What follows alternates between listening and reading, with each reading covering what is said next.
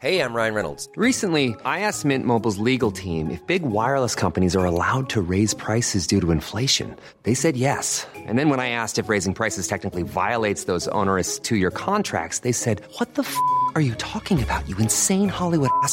So to recap, we're cutting the price of Mint Unlimited from $30 a month to just $15 a month. Give it a try at mintmobile.com slash switch. $45 upfront for three months plus taxes and fees. Promo rate for new customers for limited time. Unlimited more than 40 gigabytes per month. Slows. Full terms at mintmobile.com.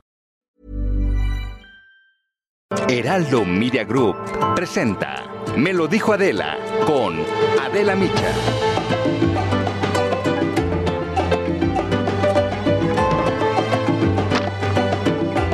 Pues sí continúan los errores en esta estrategia del subsecretario de Salud Hugo López Gatel para combatir la pandemia. Las negligencias y las equivocaciones se ven acentuadas cuando se compara lo que ha sucedido en otros países que pese a la tragedia, pues han aprendido de sus errores y han corregido. Uno de los ejemplos más claros es el de Emmanuel Macron, presidente de Francia, que se enfrenta a un problema muy similar al que actualmente tenemos en México. ¿Es necesario abrir la economía? Sí. ¿Y la gente ya está muy cansada de respetar las medidas sanitarias? Sí. En Francia, además, hay un fuerte movimiento antivacunas. Sin embargo, Macron entendió que por las nuevas variantes, que son por mucho más contagiosas, era indispensable exigir certificados de vacunación para poder hacer actividades colectivas, como ir a hoteles, entrar a bares, asistir al cine, ir al teatro. Y esto fue lo que dijo Macron apenas la semana pasada. Quisiera decirles esta tarde que hemos tenido razones para buscar el equilibrio entre la protección y la libertad. Nuestra aproximación será muy simple. Para todos tendremos el mismo mecanismo. Reconocer el civismo y aplicar las restricciones a los no vacunados y no a todos. Para el personal sanitario y no sanitario de hospitales, clínicas y casas de retiro, la vacunación se volverá obligatoria. A partir del 15 de septiembre habrá controles y sanciones. En el Reino Unido, donde el 70% de la población tiene al menos alguna dosis de la vacuna, el primer ministro Boris Johnson anunció que a partir del lunes pasado ya no habría más restricciones sanitarias. Es una decisión arriesgada, pero la justifica por los altos índices de vacunación. Esto es parte de lo que dijo el pasado 5 de julio.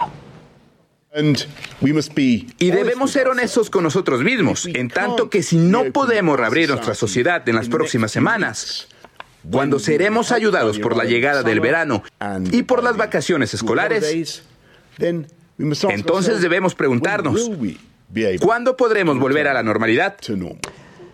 Pero ¿qué ha pasado en México? Las autoridades no fueron capaces de anticiparse a una muy previsible tercera ola de contagios. En este momento, uno de los principales problemas pues es la lentitud del avance de la vacunación.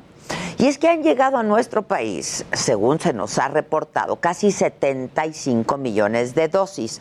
Sin embargo, hay más de 21 millones, un poco más de 21 millones, casi 22 millones de personas solamente que han sido completamente vacunadas. Esto representa al 18% de la población con el esquema completo. Pero además, hay casi 20 millones de vacunas disponibles en el país. De acuerdo con el subsecretario de Salud, López Gatel, hay una brecha en el registro. Es decir, que hay vacunas que sí se han aplicado, que son estas casi 20 millones, pero que pues no se habían contabilizado oficialmente. ¿Por? Teníamos una brecha entre vacunas llegadas y vacunas registradas aplicadas. Hoy que son segmentos poblacionales más grandes y que tenemos muchos más millones por semana, la brecha ya es de cerca de 19 y medio millones de dosis, pero es una brecha de registro. Y dijo además que los problemas logísticos de hacer llegar las vacunas han sido un problema Un tránsito de las vacunas no llegan mágicamente del aeropuerto al puesto de vacunación. Las unidades se van, entregan la vacuna, eso es relativamente rápido, 48, 72 horas, y después se empiezan a desplazar a las zonas donde se pone. Pues sí, al arrogante señor, señor Gatel le decimos que se entienden estos problemas logísticos de traslado que han existido desde siempre. La demora en la captura de los datos de las papeletas también, pero de más de 19 millones de vacunas. Ayer, solo ayer, se reportaron 13.853 nuevos contagios. Es la mayor cifra desde el 30 de enero pasado, en el peor momento de la pandemia. Y no solo se mantiene esta tendencia a la alza, sino que la pandemia está creciendo a mayor velocidad cada día. Pese a los hechos, López Gatel sostuvo que las condiciones del país no permiten volver a aumentar las medidas sanitarias y desestimó el daño que puede provocar esta tercera ola. Vamos a escuchar lo que dijo en la mañanera de ayer martes. Ya no es una enfermedad que tenga un comportamiento tan virulento puede seguir causando enfermedad grave, que no haya duda, puede seguir causando la muerte. Entonces, no debe extrañar que haya espacios públicos que permanezcan abiertos aún cuando haya crecimiento de la epidemia. López Gatel informó también que con los nuevos indicadores del semáforo ya no se contempla el cierre de actividades. Pero entonces, ¿qué utilidad tiene el semáforo si las medidas sanitarias pues no corresponden a la intensidad de la pandemia. El jueves pasado presentamos ante el Consejo Nacional de Salud la iniciativa de modificación de ciertos aspectos de la metodología del semáforo de riesgo COVID, porque ya, incluso en el color más alto de la escala, ya no implica cierres absolutos.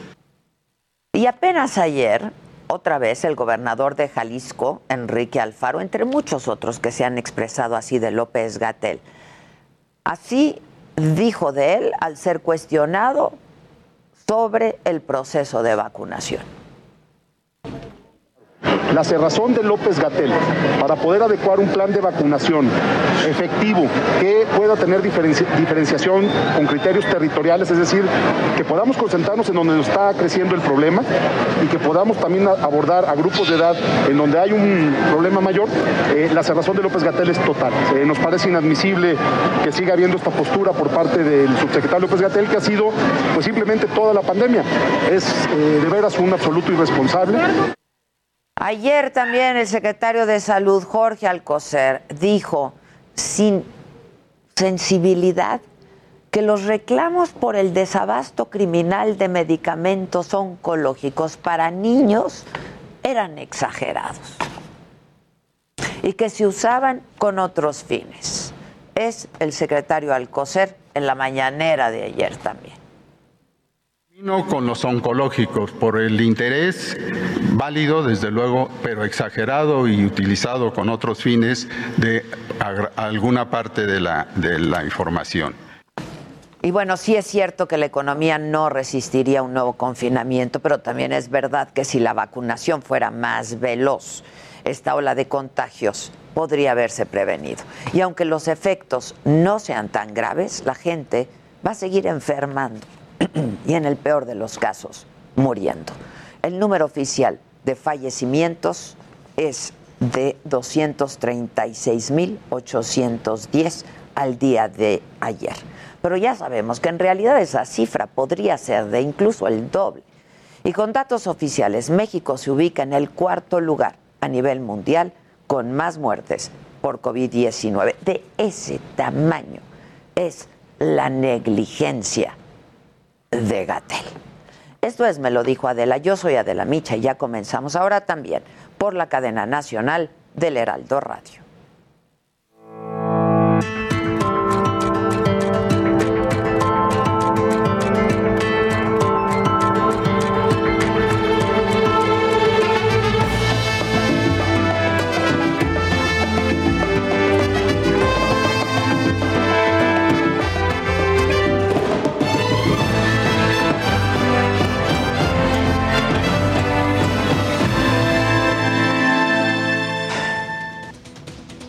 Hola, ¿qué tal? Muy buenos días. Les damos la bienvenida hoy que es miércoles, miércoles 21 de julio a todos aquellos quienes nos sintonizan ahora, ahora también a través de la cadena nacional del Heraldo Radio. Esto es Me lo dijo Adela, yo soy Adela Micha y estas son hoy las noticias. En el quién es quién de las mentiras de la semana, la encargada de esa sección, Elizabeth García, aseguró que es falso que el gobierno mexicano se haya guardado más de 19 millones de vacunas. COVID-19 por fin se explicó dónde están. De las 74.8 millones de dosis que hay en el país, se han aplicado 60.2 millones. 8.4 millones dicen están en traslado. 3.9 millones de vacunas permanecen en sitio para aplicar y 2 millones de dosis de Sinovac están en espera de ser certificadas para ser aplicadas. Solo hay una reserva, dijeron, de 230 mil vacunas. Incluso repitió lo mismo que López Gatel ayer, que las vacunas que no aparecen en la base de datos se debe a un desfase en su captura en la plataforma por fallas de Internet, dijeron. A ver, Día a día hay una cantidad de papeletas de dosis que no alcanzan a capturar en la plataforma y esto depende del acceso a la red de telefonía o internet, la ubicación de la localidad y la extensión de jornada de aplicación. Rosa Isela Rodríguez, la secretaria de Seguridad y Protección Ciudadana, informó un incremento del 4.9% en la incidencia delictiva en México con respecto al mismo semestre del año pasado y dijo que este aumento se debe a la violencia política que se vivió durante las elecciones del 6 de julio. Se registró un aumento de 4.9% en los delitos del fuero federal en este primer semestre de 2020 debido al incremento en los delitos electorales. Y aquí me refiero a los delitos electorales, que es 320% eh, que subieron en el mes de junio precisamente. Y en otros temas, el titular de la Unidad de Inteligencia Financiera, Santiago Nieto, reveló que durante los exenios de Felipe Calderón y de Enrique Peña Nieto, la extinta PGR pagó 32 millones de dólares a la empresa israelí NSO, dueña de Pegasus, para obtener conversaciones y llamadas de 15 mil números telefónicos mexicanos. Respecto a TechBull, eh, como se ha mencionado, eh, es la empresa que por 32 millones de dólares es contratada por la Procuraduría General de la República en la época de Murillo Karam, particularmente con una firma del señor eh, Tomás Cerón. Hay un anexo técnico firmado en el año 2014 y una, un reconocimiento de adeudo por 145 millones de pesos para el año 2015.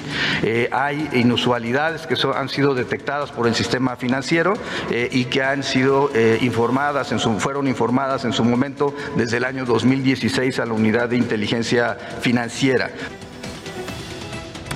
Y sobre la consulta popular del próximo primero de agosto, el presidente lamentó que el INE no haya permitido la participación de migrantes mexicanos desde el extranjero y amagó también con su reforma electoral y dijo que con su aprobación se va a garantizar la participación de mexicanos en el extranjero en la democracia del país. Buscar la forma de que se vote y que no sea solo presencial, por ejemplo, por el temor de que puedan ser deportados. Hay que buscar la forma, garantizar a los mexicanos que por necesidad se han tenido que ir a vivir y a trabajar a Estados Unidos, que participen. Bueno, y vamos justo hasta Palacio Nacional. Ahí sigue mi compañero Francisco Nieto. Hola Paco, ¿cómo estás? Buen día. ¿Qué tal Adela? Muy buenos días. Sí, hoy en la mañanera la secretaria de Seguridad y Protección Ciudadana, Rosa Isela Rodríguez, dio a conocer que se intervendrán los 50 municipios con mayor incidencia delictiva del país. Hoy Adela se presentó del informe de seguridad con corte al mes de junio, en el que se explicó que el, objetivo es prevenir las actividades selectivas, así como atender las causas de la violencia. En ese sentido, pues se dividió el país en cinco regiones para un mejor trabajo en coordinación. Eh, existe la noreste, donde hay 13 municipios, el noroeste también, con tres alcaldías, occidente con 17 municipios, centro con 14 municipios y sureste con tres municipios. Eh, Rosa Isela explicó que se reforzará la inteligencia operativa, habrá más elementos de las fuerzas de seguridad en el territorio y así como, y se trabajará en el tema jurídico para evitar la impunidad y de acuerdo pues con esta información Tijuana, Ciudad Juárez, León, Cajeme y Acapulco pues están a la cabeza de los municipios con más violencia en el país. Y Adela el presidente también le dio un espaldarazo al gobernador electo de San Luis Potosí Ricardo Gallardo quien ganó la elección pese a que había denuncias ante la Fiscalía General de la República en su contra. El presidente dijo que la mayoría del pueblo de San Luis Potosí pues participó en las elecciones y lo eligió como gobernador. En ese sentido pues pidió ser respetuosos a la voluntad del pueblo, pues desde luego y dijo pues desde luego que esto no iba a caer bien en, en sus opositores, pero pidió al pueblo de San Luis Potosí pues respetar la voluntad en las urnas. Pues eso fue parte de lo que sucedió hoy en la mañanera de la. Pues muchas gracias, estemos en contacto. Gracias, Paco. Vamos ahora con Gerardo Galicia. Gerardo, estás en eh, la colonia Boceadores de México, esto es en Iztapalapa. Hubo una explosión que ha dejado varios heridos. Gerardo, adelante, buenos días. Así es, mi querida Adela, excelente mañana y son por lo menos dos heridos de por quemaduras luego de esta fuerte explosión y el incendio prácticamente de una vivienda. Tres personas más tuvieron que ser eh, auxiliadas por crisis nerviosa. Y lo que se está realizando en estos momentos, mi querida Adela, es la remoción de escombros. Esta explosión se generó muy temprano, cerca de las seis y media de la mañana, y al parecer fue derivada de mm, alguna fuga de gas. Y eh, esta explosión se genera cuando uno de los vecinos trata de encender su hondo de microondas. La casa quedó completamente consumida. Es un eh, inmueble de dos pisos. Hay dos personas que resultan con eh, quemaduras. Ya fueron llevadas a un hospital y en estos momentos los elementos de protección civil de la alcaldía de Iztapalapa se están eh, dedicando a realizar la remoción de escombro. En breve van a ayudar a los vecinos afectados para retirar todo este material y que comiencen las labores de limpieza. La onda expansiva fue tan fuerte que también algunas otras viviendas presentan daños en muchas de sus ventanas. Esto ocurre justo en la primera cerrada de Juan Enríquez, para mayor referencia, muy cerca de Zaragoza y la avenida Guelatao. Y por lo pronto, mi querida Adela, el reporte seguimos muy, muy pendientes. Muchas gracias, así lo haremos. Gracias. Ustedes se acuerdan de estos influencers que violaron la veda electoral, ¿no?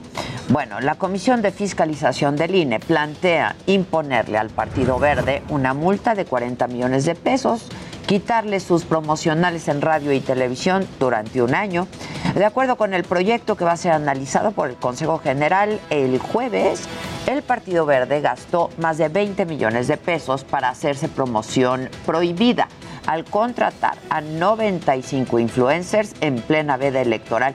Esto previo a la elección del 6 de junio. Falta que es considerada como grave. Y por cierto que un grupo de ciudadanos estuvo en el INE para solicitar el retiro del registro al verde por violar la veda electoral. En redes sociales uno de los promotores de esta iniciativa, Alfredo Lecona, compartió un comunicado en el que expone que en el 2015 sucedió algo similar y dijo que si el partido reincidió, el INE y el Tribunal Electoral no deben hacerlo. Lecon asegura que esta solicitud viene acompañada por una petición en la plataforma change.org que ya suma más de 165 mil firmas.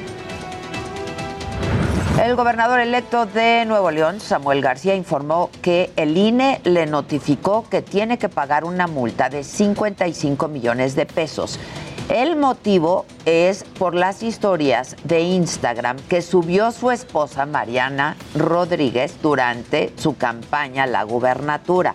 Además, la Comisión de Fiscalización de Línea aprobó sumar 27 millones 860 mil pesos a los gastos de campaña. Esto podría subir entonces a 70 millones de pesos, que es casi al límite del tope de gastos de campaña avalados. Así escuchamos ahora a Samuel García referirse a esto. Alegan que las historias que subió Mariana a su Instagram durante la campaña tienen un valor entre 20 mil y 40 mil pesos que mi esposa Mariana me debió haber cobrado como si fuera ella un ente mercantil y se desconociera por completo que es mi esposa, que estamos en matrimonio y que se supone por ley nos tenemos que apoyar. Bueno, en el tema del espionaje en el sexenio anterior, la Fiscalía General de la República reveló que el teléfono del ex titular de la Comisión Nacional de Seguridad, Manuel Mondragonical, fue intervenido con este software de Pegasus. La dependencia indicó que la triangulación entre Pegasus, sus operadores y quienes los contrataban ha quedado debidamente comprobada en un primer caso judicializable. Y los actos de espionaje telefónico corresponden al viejo régimen autoritario y se han llevado a cabo desde hace muchos años, sobre todo en el sexenio pasado. Esto fue lo que dijo la jefa de gobierno, Claudia Sheinbaum, luego de que se diera a conocer que ella formaba parte de las personas cercanas al presidente que eran espiadas. La escuchamos. Pasamos de un régimen autoritario a un régimen democrático, aunque algunos digan lo contrario. De un régimen que espiaba a la oposición a un régimen libertario que no reprime a ningún periodista, que promueve la libertad de expresión.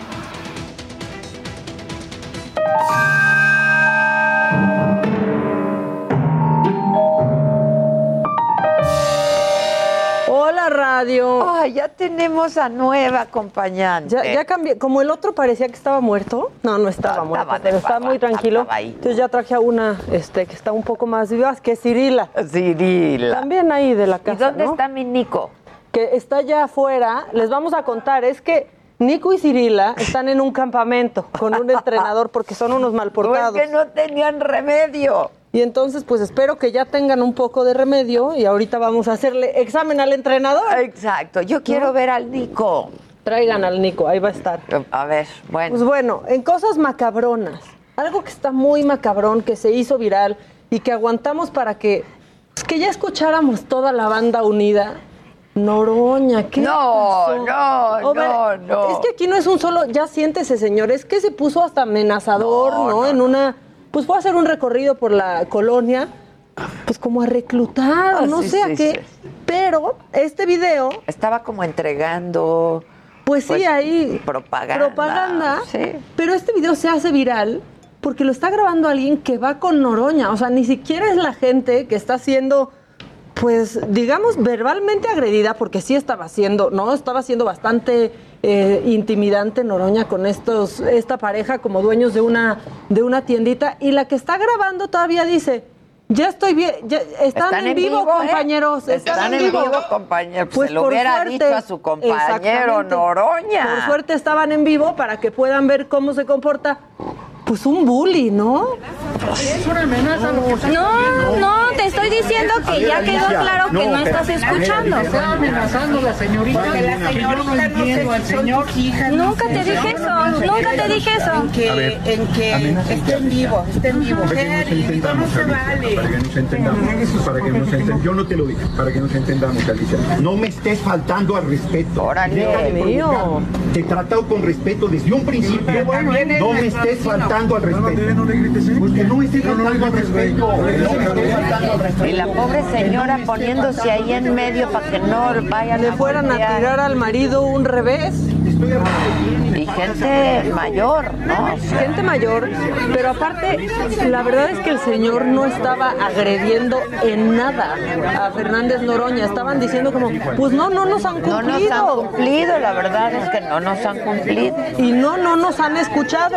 Y van llegando más vecinos como haciendo ahí una especie de barrera humana porque pues sí se nos andaba Sí, sí, enojando de más eh, Noroña, la verdad. Pero bueno, ahí está el gallo del señor que habló ayer. ayer, El, El gallo el del gallo del señor. señor que habló ayer, pues así se puso.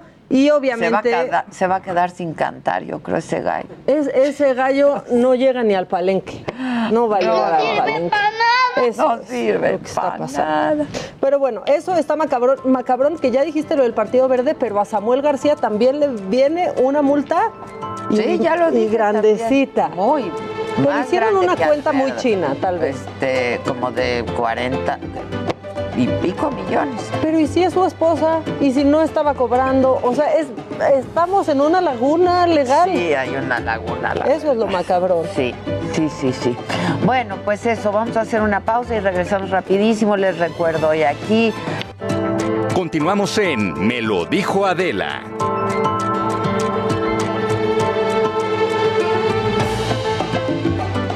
Estamos de regreso, mamáquita.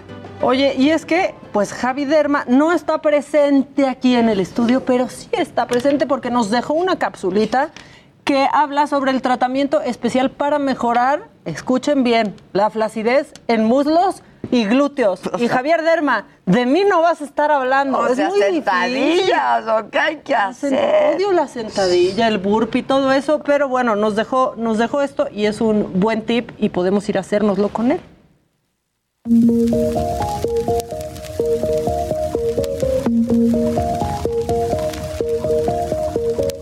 Hola, muy buenos días. Saludos a toda la gente allá en el estudio, a Maca y Adela. Y hoy decidimos venir a la clínica porque hay algunas máquinas. En el caso del aparato que estamos utilizando el día de hoy, pesa aproximadamente 120 kilos, entonces es difícil de transportar.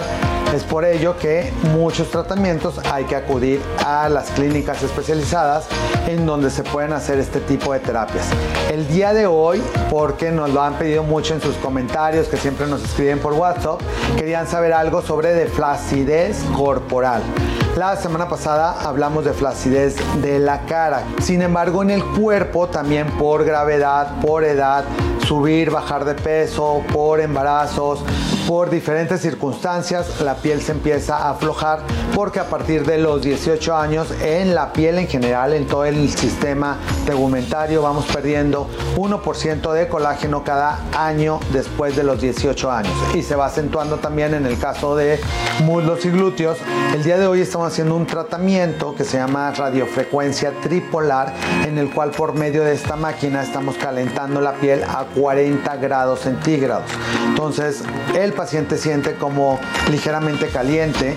De hecho podemos ver cómo se empieza a poner roja la piel porque literal se empiezan a cocinar algunas proteínas que lo que pasa con las proteínas internas de la piel es que es como un tejido, como si fuera un tejido cerrado, que con el transcurso de los años se va abriendo. Entonces con este calor vamos a desnaturalizar las proteínas para que se vuelvan a contraer y se peguen nuevamente.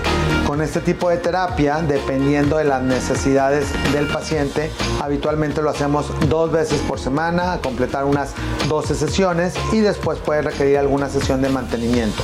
Este tipo de celulitis se presenta más en mujeres porque tiene que ver mucho con hormonas femeninas. Sin embargo, en hombres que quieren mejorar la flacidez o que quieren adelgazar ni que tienen flojita la piel del abdomen, también es muy útil hacer este tipo de terapia de radiofrecuencia en el área del abdomen. Así que ya lo saben, seguimos en contacto como todos los miércoles, felices de estar participando en Me lo dijo Adela y pues a seguir los consejos para tener una piel muy sana. Próxima semana tenemos más sorpresas en el estudio, así que Maca y Adela, por allá las veo. ¿Qué piel tiene Javi? Qué bárbaro. o sea, está muy cañón. Bueno, vamos a hacer contacto ahora eh, con el doctor Francisco Moreno. Ustedes ya lo conocen, ha estado con nosotros en varias ocasiones eh, para hablar de esta pandemia del COVID. Él es jefe del Servicio de Medicina Interna, encargado del programa COVID-19 del Centro Médico ABC. Eh, y como siempre, te agradezco mucho, Paco, que estés en contacto con nosotros. Muchas gracias. ¿Cómo estás, Paco?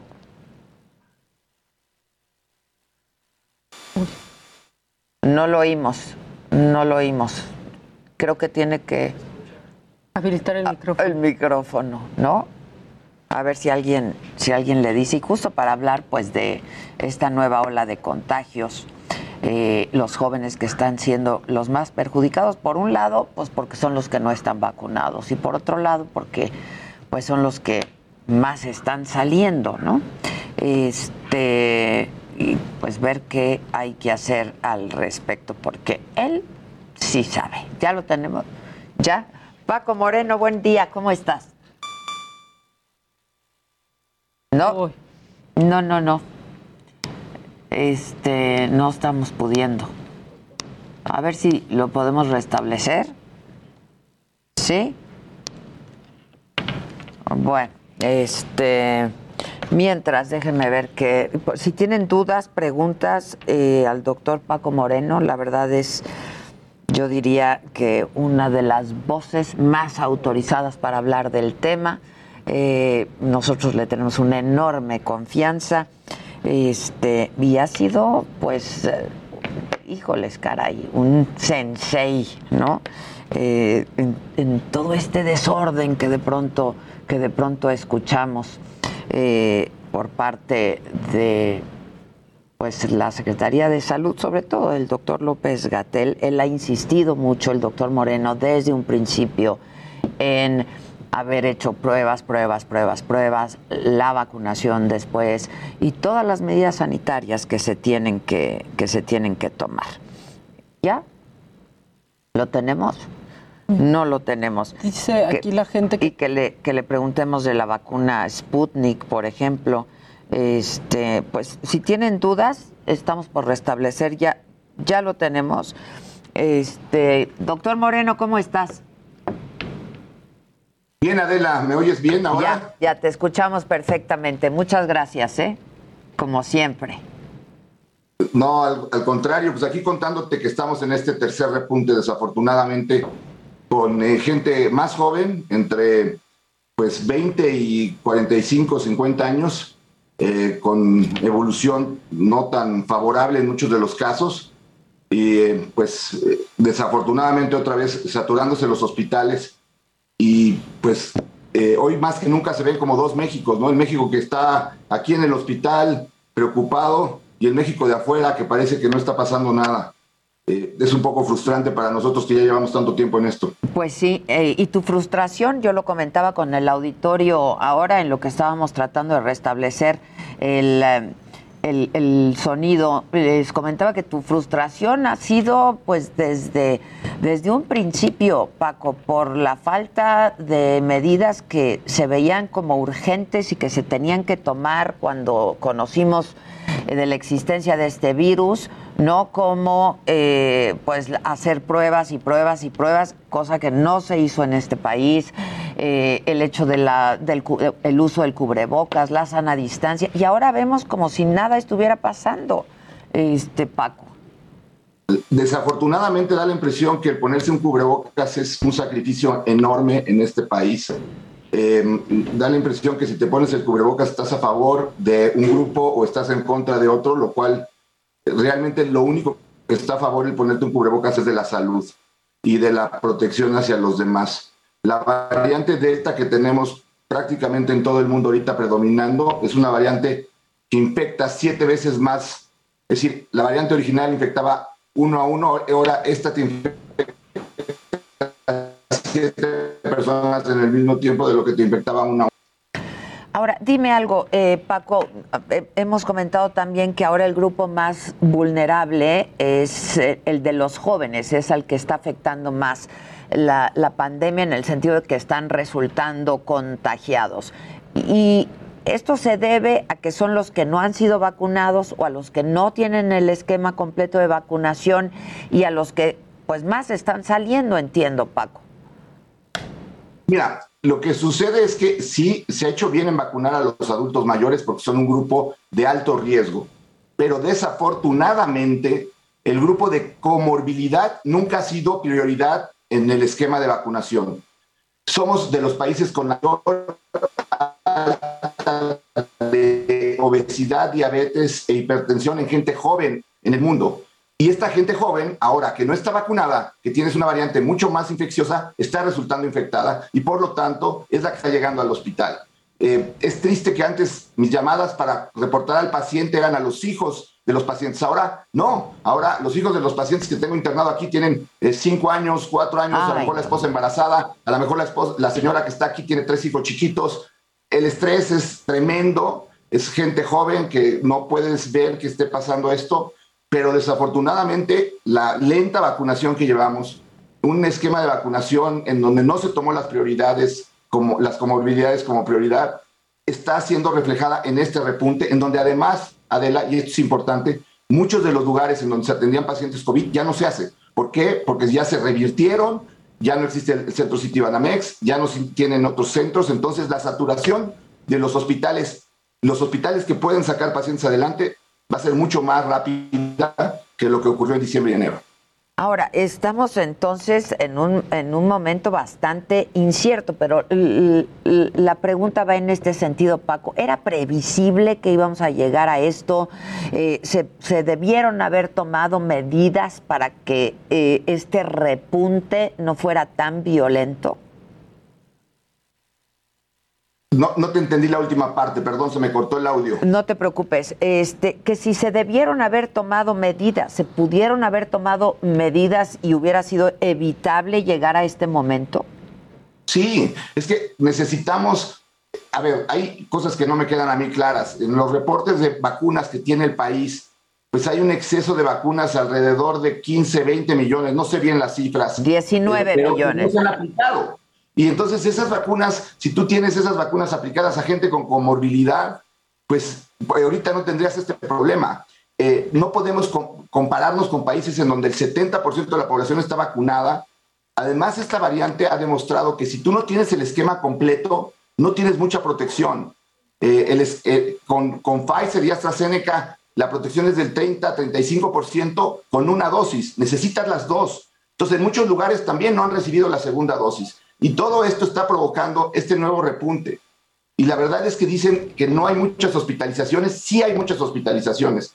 Y en la última semana llevamos 75 mil nuevos casos que sabemos que es muy por debajo de lo que realmente ocurre en el país por la baja tasa de diagnóstico que tenemos, por el mínimo de pruebas que tenemos. Entonces, yo a través de tu programa, que sé que tienes una audiencia enorme, exhorto a la población a que se cuide ya que no te tienen que decir que te cuides. Pues Entiéndelo, te tienes que cuidar. Aprendámoslo, si no estamos en un momento bien complicado.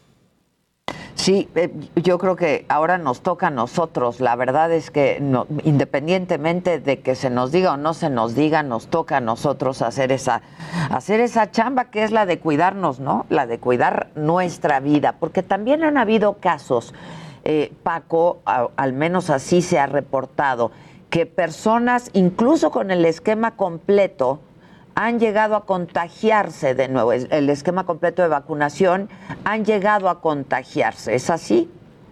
Sí, mira, lo que pasa es que la vacuna no te previene que te puedas infectar y contagiar. ¿sí? La vacuna previene que te pongas grave, que te enfermes, que llegues al hospital y que te mueras.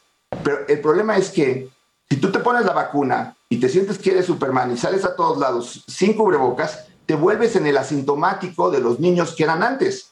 Entonces hay mucha gente ahora que está diseminando la enfermedad y eso tiene dos consecuencias. Uno, puedes contagiar a alguien que no haya tenido la oportunidad de vacunarse o que no tenga un esquema completo eh, y que le vaya mal. Y la otra, mientras haya replicación, Adela, pueden haber variantes. Esta variante Delta es la suma de todo lo que nos preocupaba. La transmisibilidad de alfa, la menor eh, eh, sensibilidad con las vacunas de beta, la mayor número de reinfecciones que daba Gamma. Como que esta Delta tomó todo lo malo de las otras y es en ella.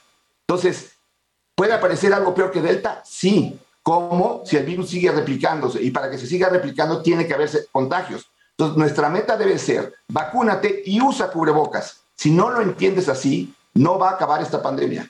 Y pues no salir a menos de que sea necesario a lugares públicos, ¿no? Que están congestionados de gente y por lo tanto de virus también, doctor. Alguien me pregunta aquí, eh, me vacuné en mayo en Estados Unidos, ahora me dio COVID, me toca por edad en agosto en México, ¿me vacuno? O sea, tendría que volverse a vacunar. Alguien que ya se vacunó en mayo apenas, hace dos meses, le acaba de dar COVID ¿Tendría que volverse a vacunar, doctor? no lo sabemos en este momento. Si tú tienes un esquema completo con dos vacunas, no te vacunes con una tercera por dos razones. Una, no se ha demostrado que sea más efectivo. Y dos, le quitas la vacuna a alguien que la necesita. Porque no hay tantas vacunas como para que alguien se ponga cuatro. Le estás quitando dos a alguien o, dos a dos personas. Entonces, no uses un esquema mayor al que ya está recomendado. Pero lo que sí tienes que hacer es busca tu segunda vacuna si no la has recibido. ¿Por qué? Porque esa vacuna es necesaria, sobre todo con esta nueva variante. Pues sí, pero el, el, el asunto es encontrarla, doctor. ¿Cómo? El, el, ritmo de vacunación en México ha estado muy lento, ¿no? O sea, pues no hay que... ni un 20% de la población con el esquema completo de vacunación. Necesitamos que dejen que todos participemos en la vacunación. Es que pues. Tenemos a, a, las clínicas del Seguro Social que tienen eh, buenas clínicas de vacunación. Tenemos a las empresas que tienen buena forma de vacunar. Los hospitales privados. Todo lo que queremos es que se acabe esto. ¿Por qué centralizar la vacunación a un solo departamento que es el gobierno, que nos las abra a los estados? Nadie quiere obtener un beneficio económico. Lo que no queremos es más enfermos, más muertes por COVID. Es ya el número no eh, inaceptable de lo que hemos vivido. Sí, inaceptable. inaceptable. Y es, es, es criminal, es, es, negligencia criminal, ¿no? Decía ayer eh, Gatel que pues también parte de estas, eh, de, de, las vacunas que, no se han, que están pero que no se han aplicado, etcétera, que la logística no es fácil y que llegar a zonas no eh, alejadas de, de algunas ciudades, de algunos estados, es complicado. Pero así ha sido siempre y teníamos un buen sistema de vacunación en México, doctor Moreno. Sí, México era de los mejores países en cuanto a la vacunación. Eh, éramos de los, de los países líderes en vacunación porque teníamos una infraestructura para vacunar en muchos sitios. Eh, me llama la atención que hay lugares en donde sobran vacunas y hay lugares en donde no llegan vacunas. ¿Por qué? Porque la distribución no está siendo necesariamente en base a las necesidades de la población. Ese, ese fenómeno lo quitas si pones muchas áreas de vacunación y no solamente lugares específicos. Eh, aquí ya se trata de ayudar a que esto no continúe. Y exhorto a las autoridades a que permitan que la vacunación sea abierta, porque eso nos puede ayudar muchísimo. Es lo, lo que puede prevenir que tengamos este tipo de repuntes. Y has estado insistiendo en ello desde hace mucho, desde la primera vacuna que llegó a México. Así es. Necesitamos aumentar la vacunación y la población necesita entender que el cubrebocas son como los calzones. No puedes salir sin ellos. Tienen que quedarte a tu medida. Los tienes que lavar y no te los puedes quitar en cualquier lugar. Pues a ver si ya de una vez lo entendemos, ¿no? De verdad, de verdad. Este, doctor, hay, cierta desconfianza de la gente eh, sobre algunas vacunas en particular. Hay vacunas que no están dando la protección que se había dicho que darían, porque hay, hay, vacunas que incluso eh, pues en otros países no están aplicando o que si quieres viajar a estos países no te permiten la entrada con esa vacunación? Bueno, mira, la, la realidad es que las vacunas han perdido eh, eficacia con las nuevas variantes todas. Lo que sucede en México es que tenemos vacunas que no se usan en países del primer mundo, específicamente Sinovac, CanSino y, y Sputnik, y entonces no tenemos la, los reportes de la eficacia de esas vacunas con las nuevas variantes como sí con Pfizer y con AstraZeneca. Uh -huh. Ahora, el problema con CanSino ha sido que ni siquiera tenemos la fase 3. Pues no tenemos el estudio de, de, de eficacia en, en, de investigación, el, el, mínimo necesario para que esa vacuna se estuviera aplicando. La, la Organización Mundial de la Salud no ha aprobado esa vacuna todavía, pero en México desafortunadamente ya se le puso a todo el magisterio. Cuando nos preguntan qué hacemos, pues la, realidad es que no puedes decir si sirve o no sirve porque no existen datos. Y entonces eso urge que también la empresa de Cancino ya libere los datos, porque tiene más de un año haciendo el estudio fase 3 y no tenemos esos datos.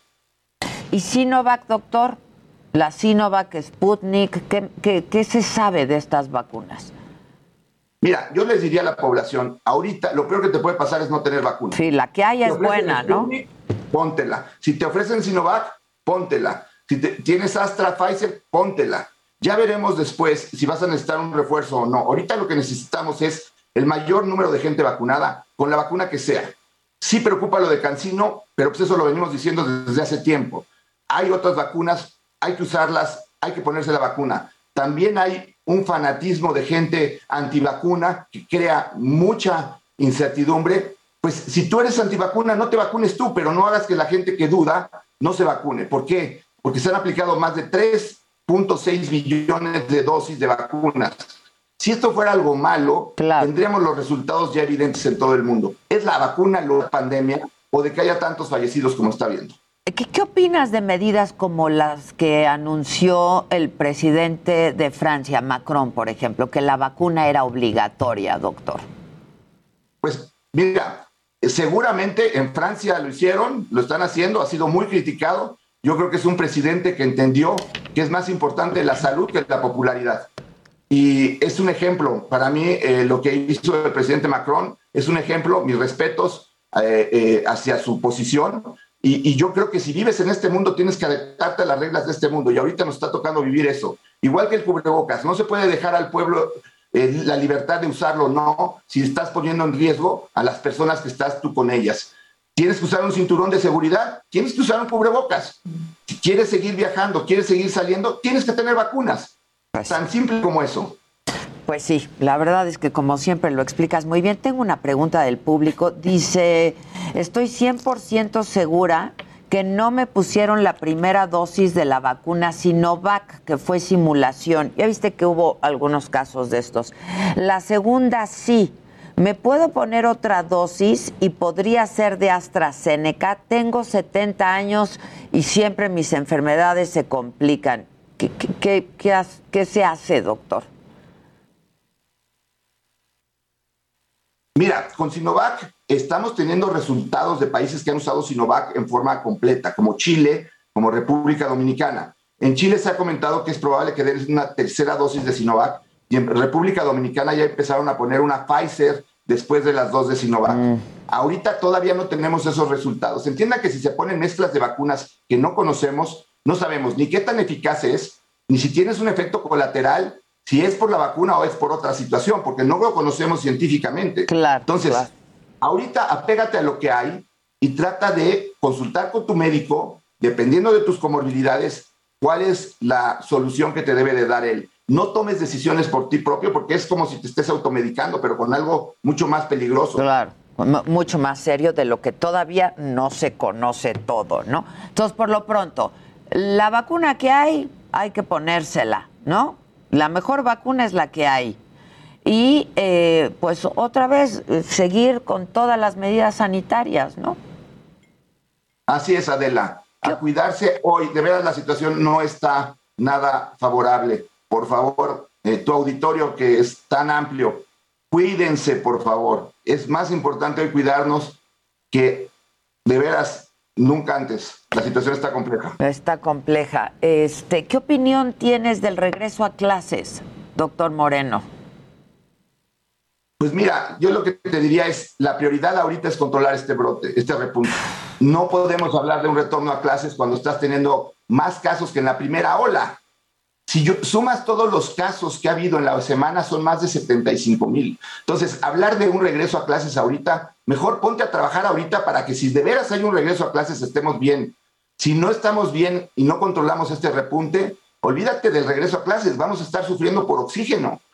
De nuevo, de nuevo, ¿no? Y los hospitales rebasados y como dices, algunos que se habilitaron ya no están habilitados. Así es. Doctor Paco Moreno, te mando un abrazo y gracias, gracias siempre, con todo mi cariño. Muchas gracias. ¿Crees, que, volvamos al semáforo rojo?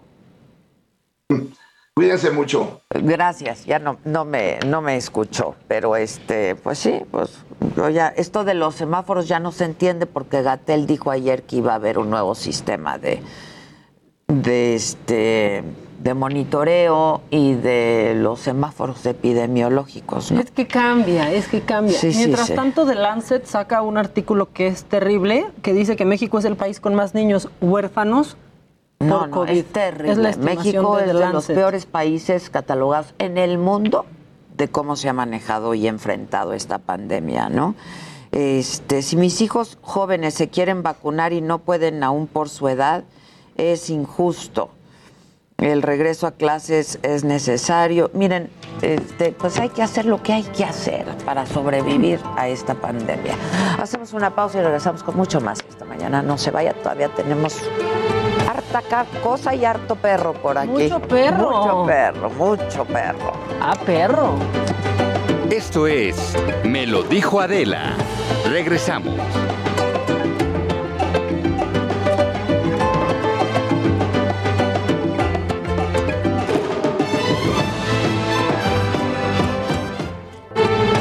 Continuamos en Me lo dijo Adela.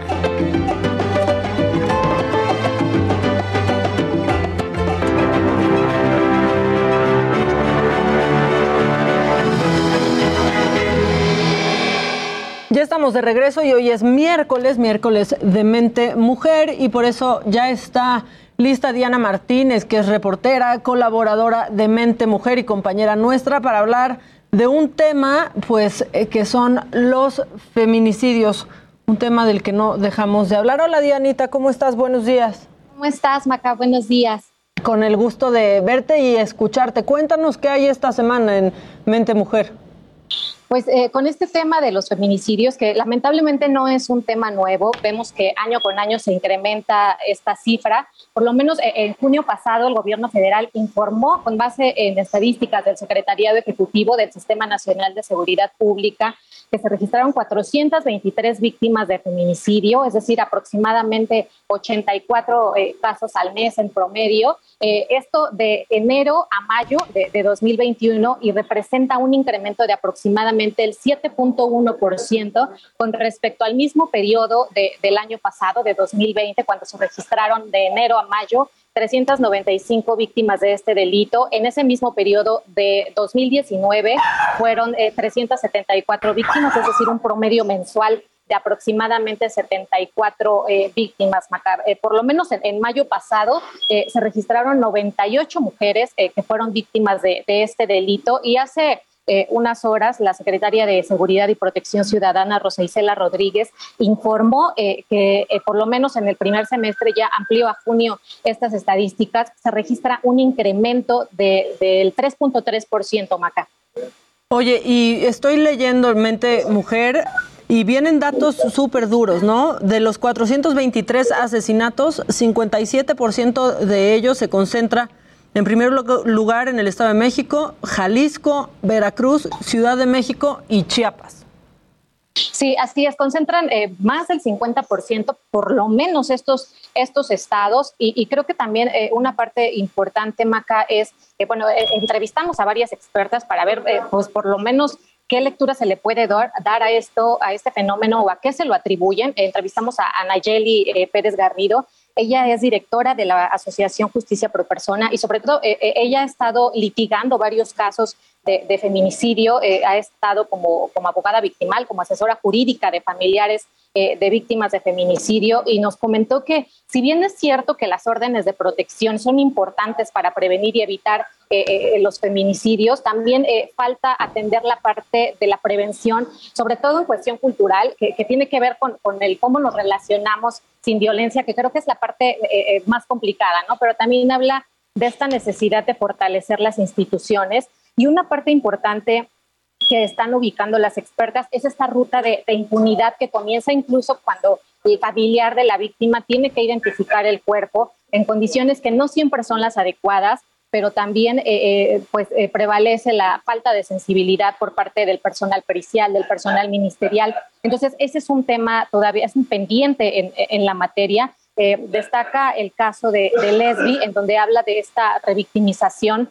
Recordarás, ella fue encontrada en Ciudad Universitaria, eh, fue, fue encontrada sin, sin vida, su feminicida ya fue eh, sentenciado a 45 años de prisión, Jorge Luis, eh, eh, y a ella eh, en innumerables ocasiones se le señaló como adicta y alcohólica. Eh, incluso a mí me tocó estar en varias de las audiencias de Jorge Luis, en donde justamente una de las, de las pruebas periciales que, que ofreció la defensa de Jorge Luis fue para tratar de demostrar que, que Leslie estaba, eh, estaba intoxicada y que padecía depresión y bueno, en algún momento se habló incluso del suicidio, que creo que también es, es un tema eh, importante, eh, eh, la tipificación correcta de estos casos, Maca. Dianita, pues muchas gracias. Esto lo encontramos hoy en Mente Mujer, ¿cierto? Sí, la semana pasada se publicó. Ok, bueno, pues ahí está, está en la versión también electrónica, si lo quieren ver, está muy completo y con datos súper fuertes, pero que debemos de saber. Muchas gracias, Diana, nos, nos vemos pronto y nos escuchamos pronto. Buen día. Pues ahí está Mente Mujer, que se publica los miércoles y los viernes en el Heraldo. Y ya está, ahora sí ya llegó la perrada, ¿verdad? Ya llegó toda la perrada. Ya llegó la perrada, yo ya vi todo, literal, nunca mejor dicho, que ya Toda cayó la la perrada. Ha sido un programa muy perro. Muy, Muy perro. Perrísimo. Oye, creo que ahora sí va a haber mucho ladrido, ¿eh? nerviosa, ¿eh? Creo que puede haber mucho ladrido ahorita, Sí, ¿no? O sea, mucho. ahorita sí. Perros y Es que perros. Jacinta sí se pone muy... ne- ¡Ahí está tu hijo, Jacinta! Ya llegó el Nico que Ya se fue al llegó el campamento. Nico. Preséntanos. Bueno, y es que hoy que es Día del Perro, ¿no? Hoy es Día del Perro y dijimos hay que traer a Claro. nuestros perritos. Exactamente. No, ¿dónde está mía? No me la dejen. Pasen a la mía, por favor. Pues está también, ya, ya están preparando a Jorge Garrido, que es adiestrador canino. eh, su escuela es Ring del Norte. ¿Por qué está aquí? Porque yo le mandé a mis perros. Porque ya no podía más con, con- con las tres bulldog francesas que ver, tengo porque Jimmy. se peleaban. Hazte caro. Ah, ¿por dónde la van a ¿Y pasar? cómo llegó a mi vida, Jorge? Porque María León tiene dos perritas que también se peleaban. Y se, No, y no. se dejaron de pelear. Así como la titina que anda queriendo buscando pleito. Este, Necesitan pues hoy le vamos a hacer examen al. Jorge, a ver si es cierto que si ya no cierto, se van yo- a pelear. ¿No? Ya Pedro le dio Este, ribotrilo. Y a propósito, es que la verdad, bueno, a mí me cambió la vida desde que Yolanda Andrade me regaló no. a Mía. Mía ya tiene conmigo algunos años. Y luego adquirimos a Jacinta. Y luego Jacinta tuvo hijos. Y entonces está Nicolás. Y luego me enamoré de Bruno. Entonces me quedé con Bruno. Y luego Gloria Trevi me regaló a Maca. Y tengo Otra a Maca. maca, ¿eh? Otra maca. No piensen que a mí me regaló Gloria Trevi con Adela. Hola. Hola, Adela. Jorge. Hola, hola, hola, ¿qué tal? Mucho gusto. Contrólalos. Hola. A ver. Ahorita lo A ver. Mira. A ver. Ya. Pues ya con la salchichita. Mira, ¿ya viste? Qué Mi, rápido. mi niña m- mía tiene un problema alimenticio, ¿eh? ¿Sí? No quiere comer todo el día, todo el día, todo el día, todo el día. Tiene un deseo. Pero se pone nerviosa, nerviosa. Como yo. Como todos en la mesa. Pero mira qué rápido la comunicación. Muy ¿Ya bien, viste? muy bien. Que es lo más Oigan, y es que no hay nada como los perritos, ¿no? Vamos a ver esto que, que, nos, que nos hizo el Harry para acostumbrar. Who let the dogs out?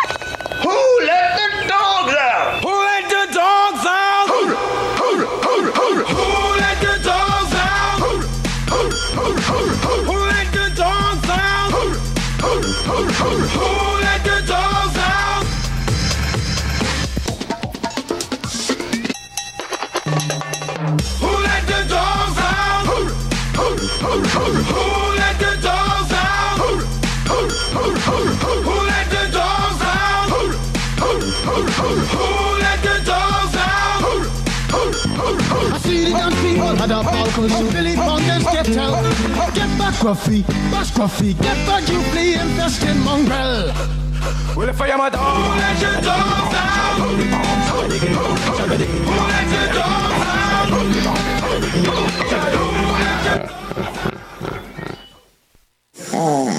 Nos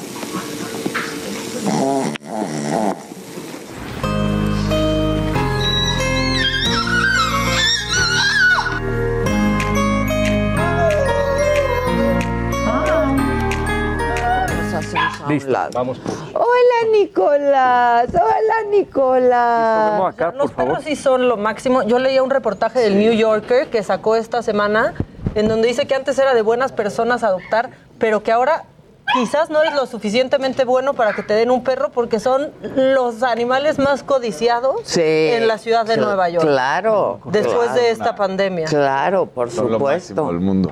La verdad. Este, A mí un seguro no- manda a decir que este que no me haga güey, que porque los tres, o sea, porque ves que te habíamos platicado que tenemos Sí, tres sí. que viven en casa de mis suegros, la verdad, porque pues es casa y nosotros tenemos Ah, pero se vienen con nosotros los fines de semana Sí, y a es veces entre semana también, o sea, sí están es muy sí, complicado. Muy complicado. Mira, el Nico ahí está sentándose. Hola, el Nico. Ese es mío, es hijo de Jacinta. Nicolás es hijo de Jacinta. Nicolás todo esponjoso y precioso. Es divino, Nicolás. Y yo mandé a Nicolás porque nada más no hay, no había cómo.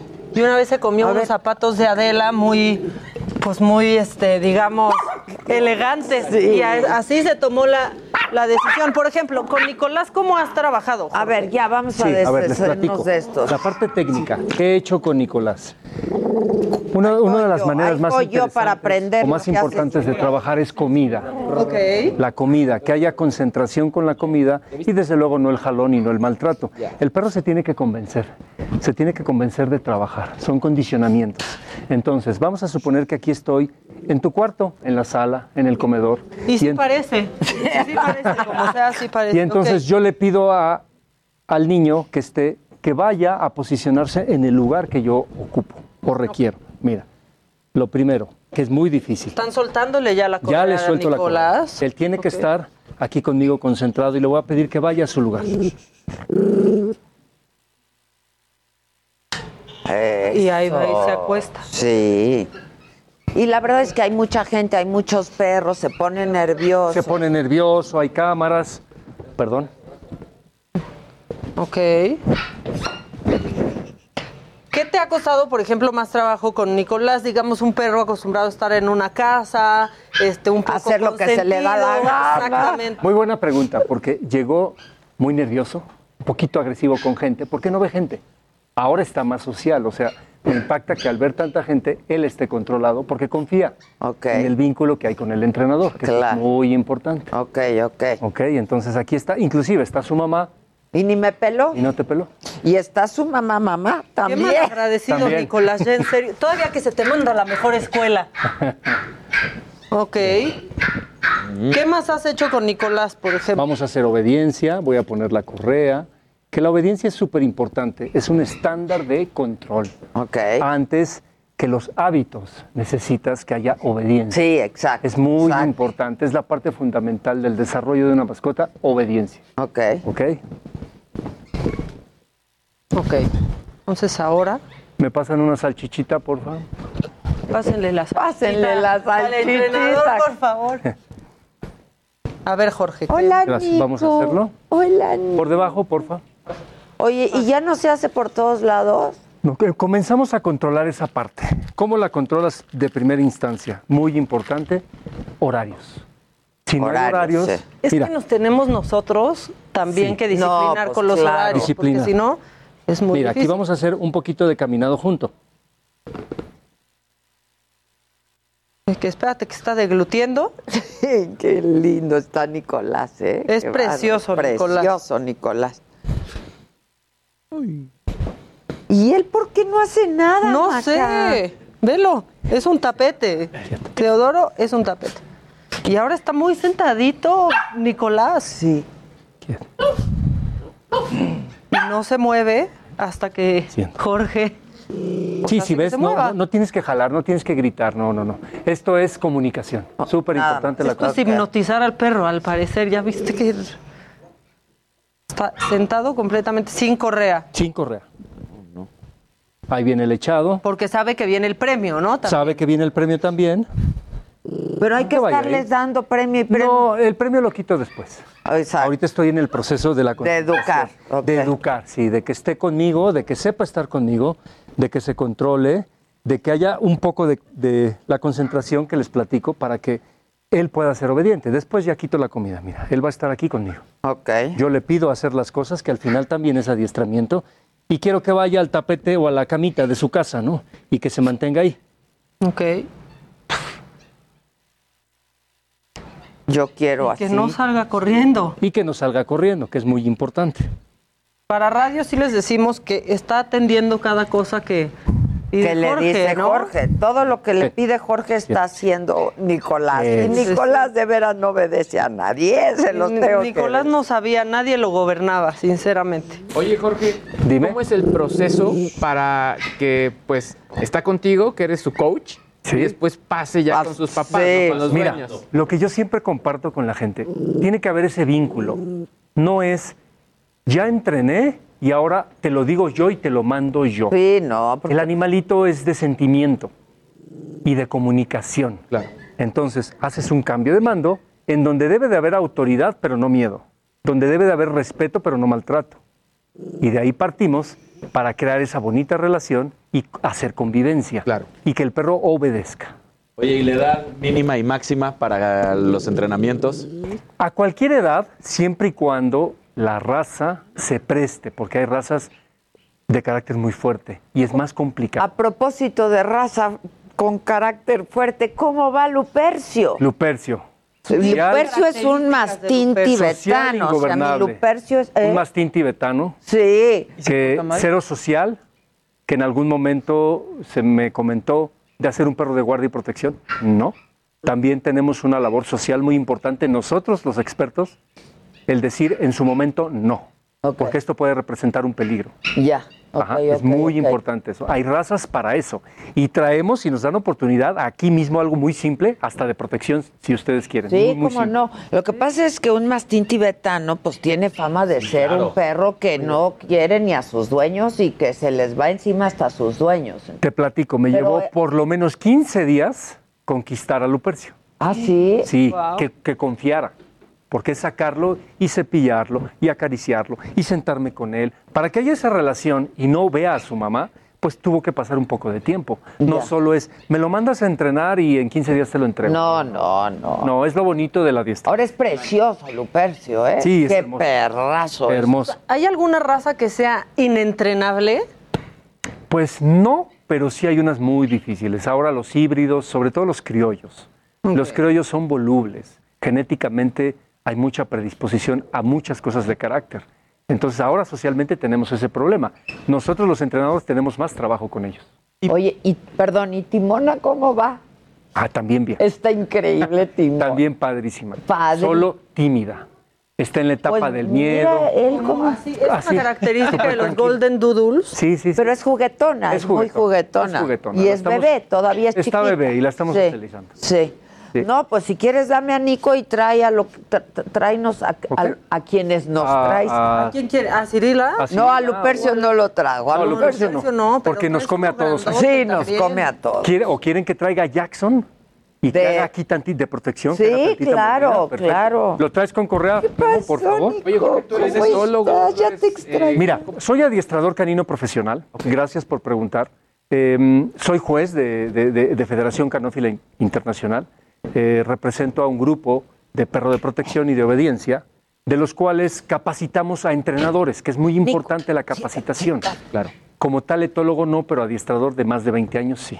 Así es. Oye, y ahorita que hablabas de los criollos y demás, ¿qué hay de esto de cuando supuestamente tienes un perro que adoptado, por ejemplo, que son más agradecidos que otros tipos de perros porque pues los recogiste, porque son adoptados, que tienen un mayor agradecimiento hacia la persona?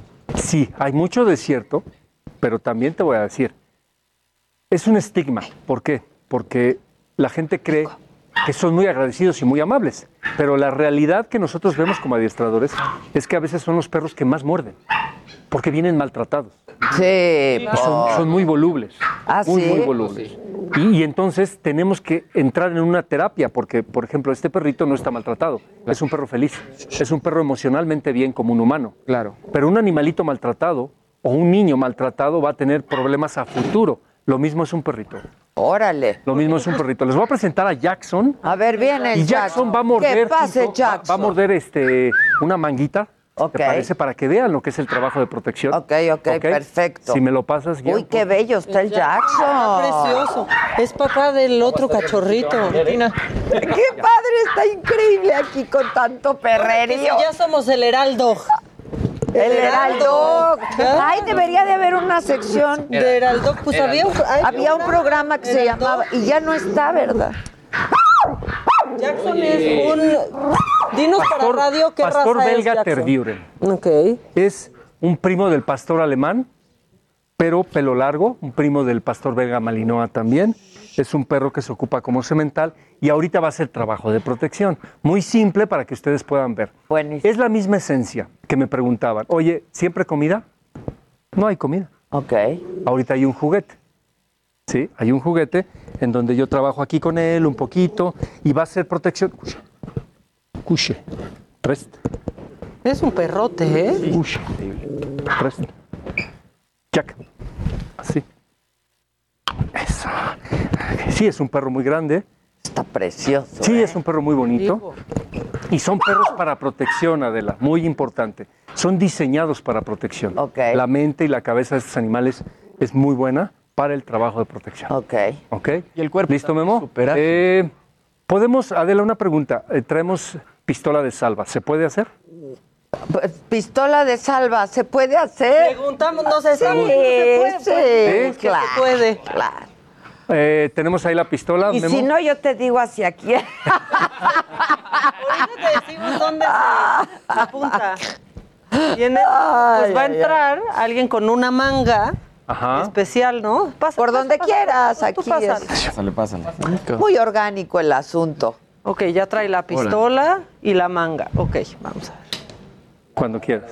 Yo creo que detonación antes y detonación después. ¿Y cómo se van a poner los ojos? hijo. Ah. Ah, y ahí va. Disparo. Ay, ya, ya con eso. Ya, con eso, ya entendimos. Wow. Para los de radio, pues luego, luego atacó el animal, ¿eh? Sí, y se fue a la, a la manga. Se fue a la manga directo. Espantaste. Ahora también les cuento, he perdido la audición del lado derecho, ¿no? ¿Cómo estás, Nico? Wow. increíble El control. que hizo El control. Control. Es un lugar donde no puedes practicar. O sea, el Sí, trabajo del no, perro no. tiene que estar aquí. Es una pistola de salva.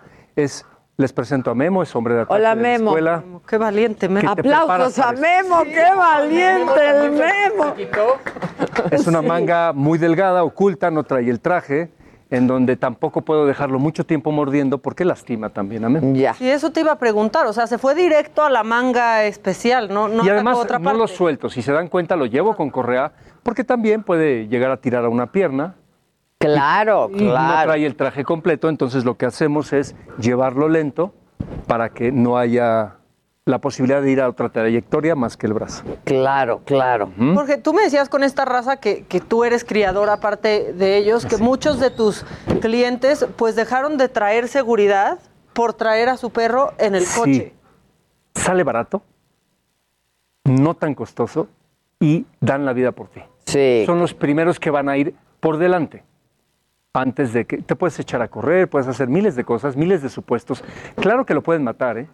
pero al final están para salvarte la vida, que esa es la intención. Ay. Entonces, este tipo de perros que los traigo de Europa, los sementales, los críos, pues son diseñados para eso específicamente, para que se entrenen Y los desde pequeños. entrenas desde Desde chiquititos. chiquitos, así como traes a tu niño, desde chiquitos, para que el perro pueda ser así, funcional, y lo puedas tener donde tú quieras. Buenísimo. Ahora, este, cuando me entregues a mis perros, yo voy a tener también Un que tomar un entrenamiento y un Sí. curso. Sí, un poquito de preparación.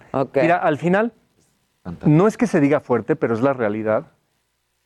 Hay que trabajar mucho con el manejador o con el propietario, entrenarlo, educarlo. Es un tema cultural, como les platico, porque no es como, ya está entrenado, lo suelto y el perro tiene que obedecer. No, tienes que conquistarlo. Claro. Y además claro. ponerle un poco de disciplina. Bueno, ¿dónde te encontramos, Jorge, para todas aquellas personas que están interesadas? Gracias. Estamos en Atizapán, Escuela Club Ring del Norte, eh, no sé, Facebook Ring del Norte, Instagram Ring del Norte. Con mucho gusto ahí los podemos atender. Ring del Norte, todo. Ring del Norte todo. Y usted y se ponen en contacto y Sí, ustedes nos llaman, nos mandan un mensaje. Mira, si ves, él está haciendo su trabajo y él está cuidando. Ah. Él está cuidando. Sí, es que se puso nervioso Se puso el nervioso. Jack porque tú lo estás mirando muy feo. También tú estás el memo, el memo lo está mirando sí. feo. 33. Y, y Cirila, mi perra, mi bulldog que te mandé, por ejemplo, con tus también hermanas. la sacamos. Se va, no, pero ¿se va a dejar de pelear? Bueno, Porque por eso, tenemos un si tema tienen con ese la problema, niña, ¿no? un tema bien específico de agresión, es, es decir, dominancia. Estamos trabajando para eso. un perro, ¿no? Es un solo perro y la verdad es que es un reto muy interesante. Estamos trabajando en eso, Ya, ya, ya. vamos muy avanzados y, y primeramente Dios, claro que se va a poder. Estamos trabajando y muchos Ese cambios. perro es el que está contigo. O sea, no, Cirila, tengo tres bulldog francés, ¿no? Y Cirila, la más chiquita de ellas, se va contra Lea, una de ellas, contra la más grande. No ataca a nadie más, Ajá. quiere a todo el mundo, la vimos aquí hace ratito, pero ataca a Lea y por eso está internada en el campamento. Por eso está internada. Y ahí con Jorge lo vamos a lograr todo. Sí. Memo, gracias Jorge, gracias Hombre, Jackson, gracias contrario. a todos nuestros Muchísimas perritos.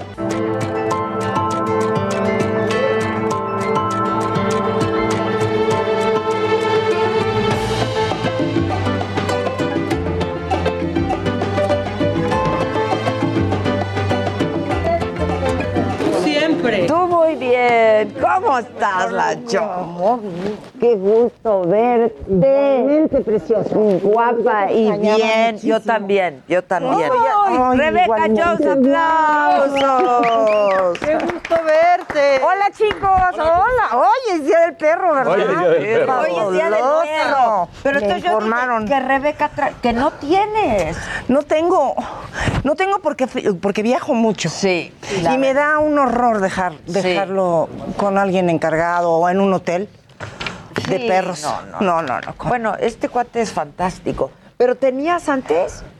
Este, sí, siempre tuve. ¿Siempre tuviste perros? Desde chi- desde mi familia, desde chiquita, y luego de cuando tuve a mi hijo, pues ya es con los chavitos, felices con los perros. Y, y ya, hasta hace como 10 años dejé de tener perros. Cu- Cuando se fue mi hijo de la casa, yo me cambié a estar sola. Pues sí. Y pues no.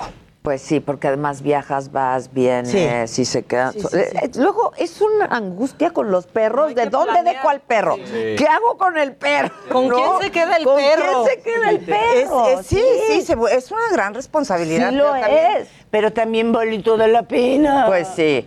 ¿Conoces a Daniel López Casarín? No, y Titina, Daniel López Casarín, ¿Cómo el? Jimmy, aquí el Luis G.I.G., a la Maca ya la conoces. Mucho gusto. Aquí estamos todos a la mesa. eh, y hoy, pues con un gusto enorme de recibirte, mi querida Rebeca Jones. Sabes cuánto te admiramos, cuánto te queremos. Gracias, Este, y pues eso, ahora con esta puesta en escena. Estoy muy, muy contenta. Cuenta. Bueno, mira, a- habíamos estrenado Una mujer extraordinaria, atrapada en una vida ordinaria, que es el título de la obra, antes de la pandemia, justo, justo cuando cayó la pandemia. Estábamos con una temporada que arrancaba divino. Bueno, ya arrancamos otra vez, ya tenemos tres funciones hechas porque estoy nada más los jueves. Ok, solo los jueves. Solamente los Y jueves. una en- sola función Una sola jueves. función los jueves en el Teatro Aldama. Y eh, fíjate que estoy muy contenta por la reacción del público, porque los comentarios son verdaderamente fabulosos. Es una obra que, a pesar de que el título dice Una mujer extraordinaria, es, es una cosa que nos pasa a todos, a los seres humanos, que es el no saber estar con nosotros mismos. Es una oda a la soledad bien entendida. Híjoles. Y Este, después de este tiempo, ¿no? no, sobre todo en este tiempo. Sobre todo en este tiempo que nos enfrentamos a, a justamente eso, a estar muchas veces acompañados en familia o en pareja, pero con una gran soledad también. Porque tú tampoco estás feliz, porque no estás contento. Entonces, este, es una obra súper positiva eh, que de verdad habla sobre algo que es una casi fobia en la sociedad actual. Sí, le tenemos pánico. Le tenemos pánico a la pánico soledad. soledad. Sí. Tan linda que, que es una vez que la conquistas, porque la gente cree que tienes que estar sola para vivir la soledad. No. No, no, no, no. No, no. El Eh, clásico, la clásica que va de pareja en pareja, en pareja, en pareja, porque. Sobre todo los hombres, ¿eh? Ah, no pueden estar No pueden estar solos. Dicen, ¿verdad? No, esa es la sí, verdad. esa es la verdad. Pues sí, se da, se da, se da mucho, pero luego hay algunos hombres que, por ejemplo, que sí tienen ese rasgo femenino, de, al- de alguna manera, que es quererse, aguantarse solos, aunque no te quieras, ¿eh? O sea, si no te quieres, pues no tampoco salir corriendo. Claro. Cuando no Pues te sí. quieras, cuando no te caigas bien. Es difícil, pero de verdad, eh, lo que dice una mujer extraordinaria, atrapada en una vida ordinaria, es que todos tenemos un poquito de extra.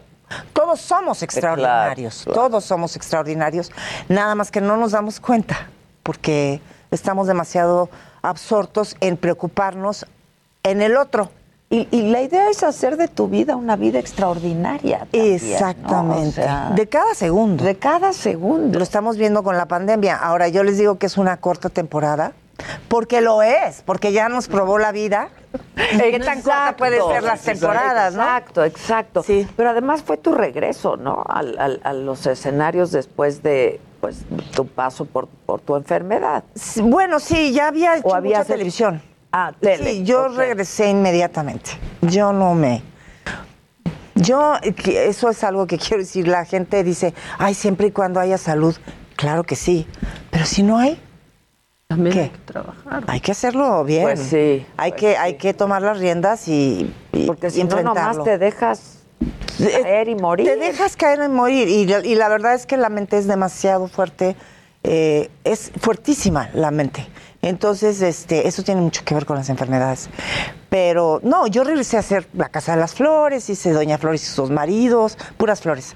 Y luego, este, y luego hice eh, esta obra de teatro, pero vino la pandemia. Entonces en la pandemia también me tocó hacer una telenovela eh, con, con Carmen Armendáriz. Ah, ok. Y este, Ah, claro, entonces, pues, Natalia Telles Exactamente, éramos las mal portadas. Anda, diversión asegurada, Sí. diversión asegurada. Oye, Rebeca, es un monólogo. Es un, es un, yo le llamaría más bien un espectáculo unipersonal. Ok. Porque un monólogo es, es- para empezar suena aburrido. eh, es normalmente es un solo personaje el que cuenta una experiencia o algo. Eh, aquí soy 11 personajes. Yo interpreto 11 personajes que le cambian, que le van cambiando la vida a esta mujer. Este, y ella va tomando decisiones a través de estos personajes, pero yo los interpreto todos. Entonces es como si estuvieras viendo una obra con 11 actores. Wow. Que ya habías hecho algo parecido, ¿no? Ya lo ¿Cómo, había hecho. ¿Cómo era? Retrato, Retrato de del artista desempleada. Ahí ahora ya es sea- agotados. Pero ella, o sea, ahí hacía 36 nada más. Eso es impresionante, esa obra. es- ¿Cómo me hubiera antojado verla con Rebeca? Sí. Ay, muchas gracias. Oye, ¿y esta gracias. está escrita por Rubén Lara? Este es, eh, no, este es de Willie Russell. Ah. Y este, pero la versión es mía. Ah, La versión es completamente mía, la tengo de hecho registrada porque a pesar de que es una obra que es de los ochentas, este, ahora en la problemática de la soledad creo que cobra mucha más importancia y le di ese giro. Y que no vaya a creer la gente que es una cosa seria, ¿eh? Tampoco. Es muy divertida. Es una come, como es la vida. Se ríen ¿no? muchísimo, pero también vida. lloran. También hay, hay momentos de, de que le sale la lagrimita a Remy. Y, este, y la gente, sobre todo eso, sale con el corazón regocijado. Y eso es, de verdad, sí necesitamos eso. Necesitamos reírnos, necesitamos eh, ver cosas lindas. Yo eso lo aprendí con el cáncer. Las cosas que te metes a la cabeza, eh, que, que tú absorbes por tus ojos, eh, afectan en todo tu salud. Y Lo que consumes, lo que de todo tipo, claro. La chatarra que te metes por la boca, igual la chatarra que te metes por, la, por los ojos. Sí. Entonces hay que ver cosas lindas, hay que eh, divertirnos, este, ir al teatro. Sobre todo, miren, ahora venía, gran- eh, venía oyendo al doctor, que Ah, admiro a muchísimo. Paco Moreno, Sí. es que es una maravilla. Bueno, yo no es- sé qué hubiéramos hecho sin Paco Sin Moreno Paco. en este De verdad que sí, ¿eh? Eh, Y efectivamente hay que seguirnos cuidando muchísimo, no, no dejar los cubrebocas. Este, y, y quiero que sepan que la- el Teatro Aldama sí cuenta con, con la perfecta eh, distancia social. Hay este, es casi como ir a Marte, porque echan sanitizador Sí, sí, así. sí, sí, están cuidando Le dicen mucho, a la, la gente verdad. que no mancha la ropa. Están cuidando muchísimo. Entonces tampoco que, que no tengan miedo de, de ir a lugares que están cuidados, pero tampoco que vayan a lugares que pues están embarrados ahí No, no, bailando. no, es que de verdad. A lugares como los teatros, ¿no? Es que los teatros. Y además usas tu cubrebocas. No pueden estar Tú- sin O sea, tú no. El, el- el asistente no tiene por qué quitarse el cubrebocas. No, no. No. No, vas no. protegido, ¿no? Este. O sea, es una vuelta a la vida, pero con mucha precaución, la verdad. Así es, así es, así es. Entonces, pues, eh, a, a seguir adelante, pero también creo que la gente está lista ya para ver espectáculos, para ir a... Estamos listos y ávidos, ávidos de ver espectáculos, Sí. ¿no? Pero que te garanticen seguridad, o sea, lo más posible. Claro, claro. Y al final es una evolución, porque sí, o sea, nos queda claro, o sea, justo decía Maca hace unos días, ¿no? O sea, hace un año quizá decíamos eh, cuando se acabe, pero no, no, no, se ha, no se ha terminado todo esto. Entonces es mejor evolucionar con todas las medidas para que la industria continúe, el, el teatro continúe. Exactamente. eh, es una cadena y, y tenemos que incentivar a la gente para que vaya, eh, comprarle cosas a la señora de la esquina que trae de su ranchito sus ciruelas, sus flores de calabaza. local. Claro. Consumir local y reactivar la economía de este país que tanto Con esta necesita. evolución que también habla Luis y tú como artista de- arriba del escenario, esta situación también ahorita que pues te ha alejado a todos del COVID, la transmisión en video, la transmisión en vivo, ¿cómo la sientes, cómo la viste, cómo lo, lo ves? Pues mm, difícil, ¿no? O sea, yo, yo veía a los técnicos eh, en la telenovela de Carmen con tapabocas y careta en el pleno rayo del sol. Sí, sí. Este, trabajando, ustedes saben, las jornadas de televisión lo pueden, pueden ser terriblemente largas, 12, 14 horas, y de verdad no se quitaban el, el cubrebocas, este, las maquillistas. Pero más bien me refería a la obra de teatro, cuando transmitieron las obras Ah, de ya teatro. no hiciste streaming, El ¿verdad, streaming. Rebeca? Ah, yo no hice streaming, no. Porque el teatro, lo bonito del teatro es que es Sí, en yo no físico. creo, es, perdón, pero no creo Es que eso es el teatro, ¿no? Sí. Eso es el teatro. Es que la verdad es que no, me- me- se lo planteé a Rubén Lara, al pro- a, a mi productor queridísimo, que por cierto le mando un saludo, porque sin él no estaría yo haciendo esta maravillosa obra. Eh, él- se lo planteé a Ru- Rubén, pero no. No, no, no, me dijo, no, esta obra la tiene que ver la gente en, en- en vivo, presencial. Vamos a ir a, a a toda la República. Pro- próximamente, el primero de octubre, vamos a estar en Guadalajara, ya segurísimo. Eh, entonces, este, pues espérenla. eh, co- no, no la voy a hacer jamás en streaming. Ay, sí, jamás. en 15 días viene Rebeca, ¿no? Exacto, exacto. sí, ¿verdad? Por ejemplo, hasta que la Bueno, pandemia no se pero- pare. Y además un híbrido no es malo, ¿no? O sea, No. te- que puedas estar en el escenario. Yo creo que lo que se siente estando en el escenario con el público es inigualable. Inigualable. Y que al mismo tiempo se pueda streamear, me parece que es algo que ya va a empezar a adoptarse. A- a tener ¿no? que ser, A sí, tener que ser es, de alguna manera. es. Porque además, pues el cupo es limitado. Sí, exacto, sí, sí. ¿Con qué aforo están? ¿30, Tenemos el 40? 50% 50%. Es un teatro de 800. Sí, sí ese es un teatro muy grande. Sí, es un teatro muy grande, pero... eh, y la gente, sobre todo eso, me encanta que la gente salga tan feliz. Me eh, Rubén Lara les hace entrevistas al final y dicen, no, es que de veras que los hombres, me, me llama mucho la atención porque los hombres dicen, es que esta obra es extraordinaria en estos momentos, porque de verdad necesitamos entender que, la, que el amor más grande que podemos conquistar es el nuestro, el propio. Y con quien Y siempre vas a toda la estar y vida. siempre va a estar contigo, eres tú mismo. Aunque una luego ¿eh? se quiere terminar, ¿no? Sí, pero no. Te caes gorda. Rebeca, ya has sido tú también como en Twitter, ahí yo he visto algunos tweets que, que has puesto, porque de pronto algunos productores decían, la gente no está viniendo al teatro y entonces por eso estamos cerrando la, la obra, ¿no? Y ahí saliste tú a decir, la gente sí está yendo al teatro, les agradezco que vayan y pues otros productores que no agarren eso de pretexto para... Porque no está yendo porque la gente a la a- gente aparte. A ver sus obras. Exacto. Yo te vi ahí bien guerrillera. Pues la verdad es que sí. Bueno, me, me uní a Claudio Carrera, a, a Go, este, porque sí. Y, Porque están haciendo es esfuerzos, la verdad les ha están haciendo mucha esfuerzos, lana. mucha nos lana. ha costado mucho esfuerzo, nos ha costado eh, el volver a iniciar todo, todas las familias que viven del teatro. Entonces, claro que sí. Y yo pongo po- pocas cosas en Twitter, pero sí, ahí sí. Es que incluso sí también el mismo Instagram eres bien activa. Ay, sí, sí. Sí, Ay, yo, te- yo, Yo yo la- yo también, yo también. Muy activa en maca. Instagram. la Yo verdad, también, o sea, y tus consejos, bueno, por favor.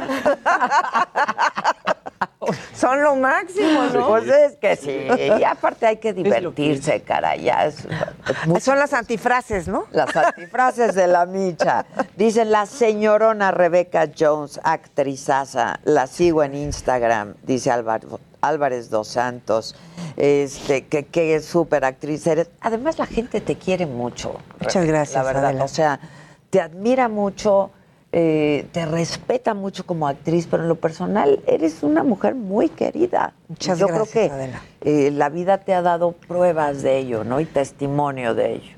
Así es, así, así es. Ahorita me encontré a Moni Vidente. No, Ah. sí, está por ahí. ¿Qué te dijo? Te predijo. Me dijo que yo mm, voy a estar hasta viejita. Sí. De, de- de- de eso no me voy a morir. Perfecto. Y este.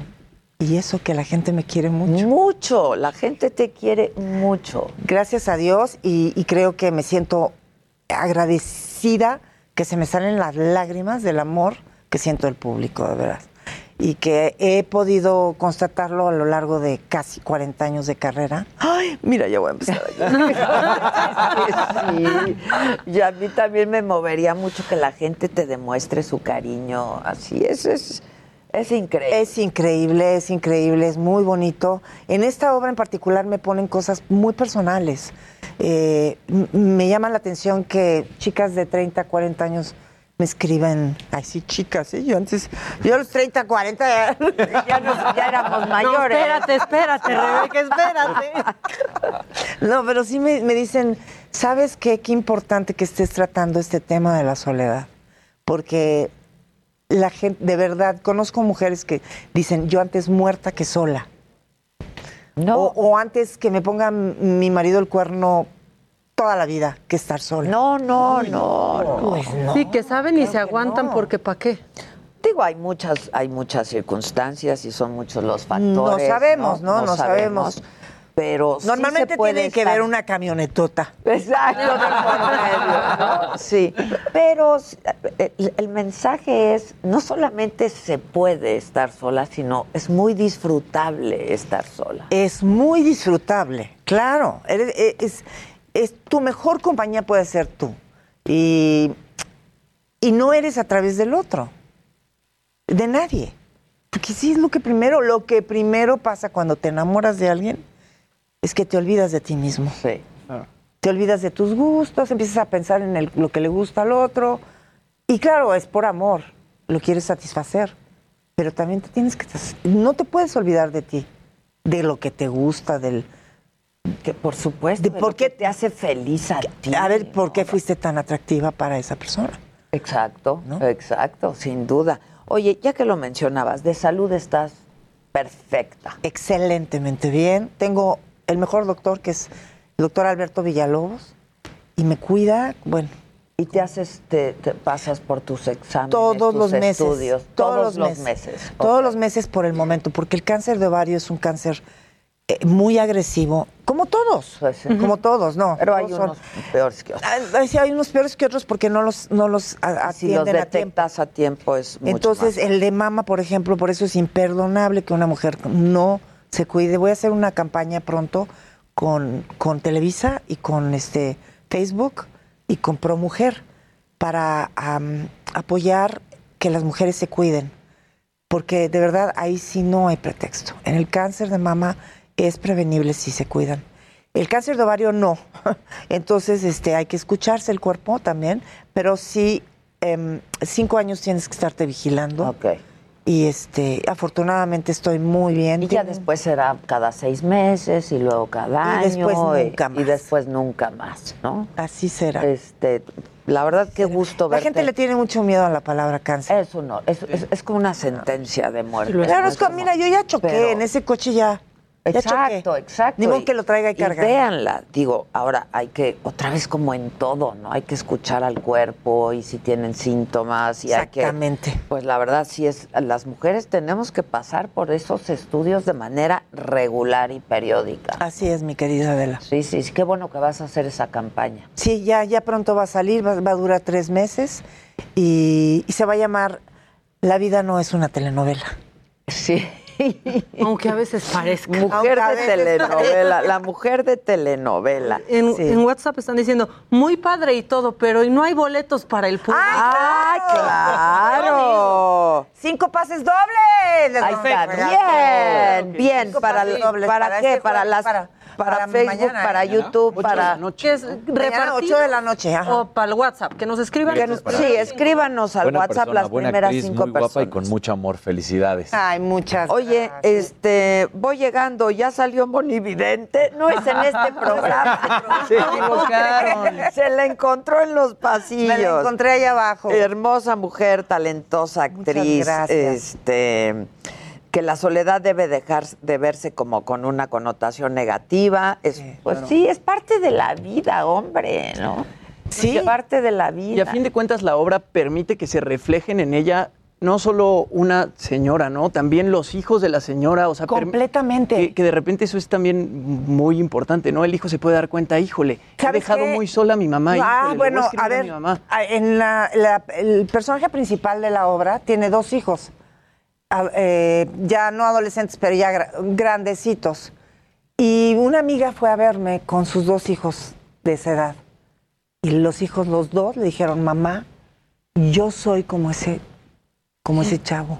Yo te maltrato así. Yo soy como esa chica. Le dijo la hija. Y le dijo la hija. Y tú eres como Shirley, que te gusta la soledad, mamá. Ya te entendimos. Sí. Ya te entendimos, mamá. A veces yo sí, yo sí lo disfruto, ¿eh? Ah, O yo sea, también. Amo profundamente a mis hijos. y Claro. Somos una familia muy, muy unida. Pero de pronto les digo, bueno, ya se quieren ir, ¿no?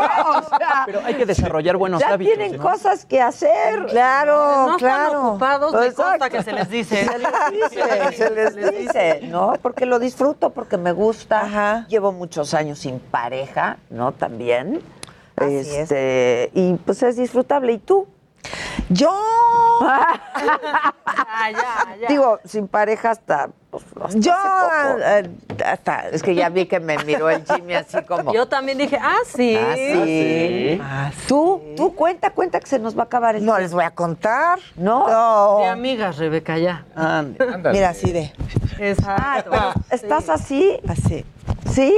Qué bonito. Ah, qué eso es lo más bonito. Es que el amor es una cosa muy linda. Es lo más bonito que hay. Sí, es lo más más bonito que hay y es el, el estado perfecto del ser humano, Sí. ¿no? Este, sí. Pues sí. Hay- hay- Pero hay- para valorarlo así, también hay que saber estar de pronto solo. Ah, ¿eh? O eso es, es una clave porque si no vas uno otro. Y no, y no. Tienes que gustarte muchísimo, te tienes que caer bien, de, de- eh, de pronto tienes que lidiar con la angustia que da, ¿eh? porque a veces da angustia. Claro, y así me voy a morir, ¿no? Sí, Estar sola para siempre. Pues no hay garantía de nada, la verdad. no hay garantía. de no nada. hay garantía. Explorarte, ¿no? De repente, pues leer o de repente tratar de pintar o tocar un instrumento y, y te das cuenta que eso puede acompañar tu soledad muchísimo. Bueno, eso es, eso es una especie de, de meditación activa, fíjate, que, que nos ayuda muchísimo para todo. Y, y sí, meterte en una actividad como la cocinada, la jar- jardinería, este. ¿Tú cocinas? Sí, ¿Te gusta? me encanta cocinar, me Ah, encanta. mira. Y es súper terapéutico. ¿no? Es muy terapéutico. Y aparte me gusta comer. Entonces, pues me tengo que cocinar. Pues sí. ¿Que ¿En dónde vas a estar en Guadalajara? Están preguntando mucho. en el Galerías. En el Galerías vamos a estar, ya, ya va a empezar la publicidad. ¿Ya, está, ¿Ya hay fechas? Ya hay fecha, el ¿Dónde las de pueden octubre. consultar las fechas? Yo supongo que en cartelera de teatro, este, pero ya pronto va a empezar a, a haber pósters por todo Guadalajara. Ok. Que el primero de octubre, este, ya, no, yo creo que ya están a la venta. los- la verdad no tengo mucha información. que- Pero va a ser en el Galerías. que pero va a ser en el Galerías. Súper grande sí. también, ¿no? Súper grande, muy a gusto, muy Sana con distancia. sana distancia. Y este, y voy a estar haciendo una película ya también al mismo tiempo en Guad- O sea ¿Ah, que sí? voy a estar en Guanatos un rato. Anda, anda. ¿Qué película? Eh, se llama Nada que ver. ¿Con quién? Con, con mi querida Cassandra Changuero. Eh, no, Cassandra Sánchez Navarro, perdóname. Ya. Cassandra Sánchez Navarro. El papá bueno. changuero. Sí, sí, sí. Regia. El papá- sí, Es increíble, Cassandra. Casi es mal. Cindy es la Regia es Cindy muy- la Regia es lo máximo. divertida. Pues con ella voy a hacerlo y no sé quién más va a estar de, de actores, la verdad. Pero eso voy a estar haciendo. Bueno, pero entonces mañana y todos los jueves por una muy corta temporada, porque Exacto. así es esto, es una mujer extraordinaria atrapada en una vida ordinaria, Rebecca Jones. Exacto. Teatro Aldama, una sola función, ¿a qué hora? A las 8 de la noche, Ocho cada la jueves, 8 de la noche, Teatro Aldama en Rosas Moreno 71. Mañana entregamos nosotros cinco pases dobles a las Ya, ya están. Ya están. Nada más que sean de la. Ciudad de México, porque sí, para que vayan, ¿no? Te queremos mucho. Ah, yo también te adoro. Mucho, mucho, mucho. Yo las mucho. adoro. Gracias, Mm, muchas gracias. muchas y gracias. gracias a ustedes. Nos vemos mañana, nos escuchamos mañana jueves. Gracias. Bravo, Rebeca. Gracias, mi amor.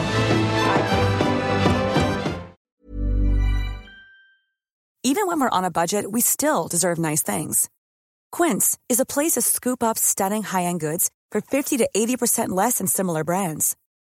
They have buttery soft cashmere sweaters starting at $50, luxurious Italian leather bags, and so much more. Plus, Quince only works with factories that use safe, ethical, and responsible manufacturing. Get the high-end goods you'll love without the high price tag with Quince. Go to quince.com slash style for free shipping and 365-day returns.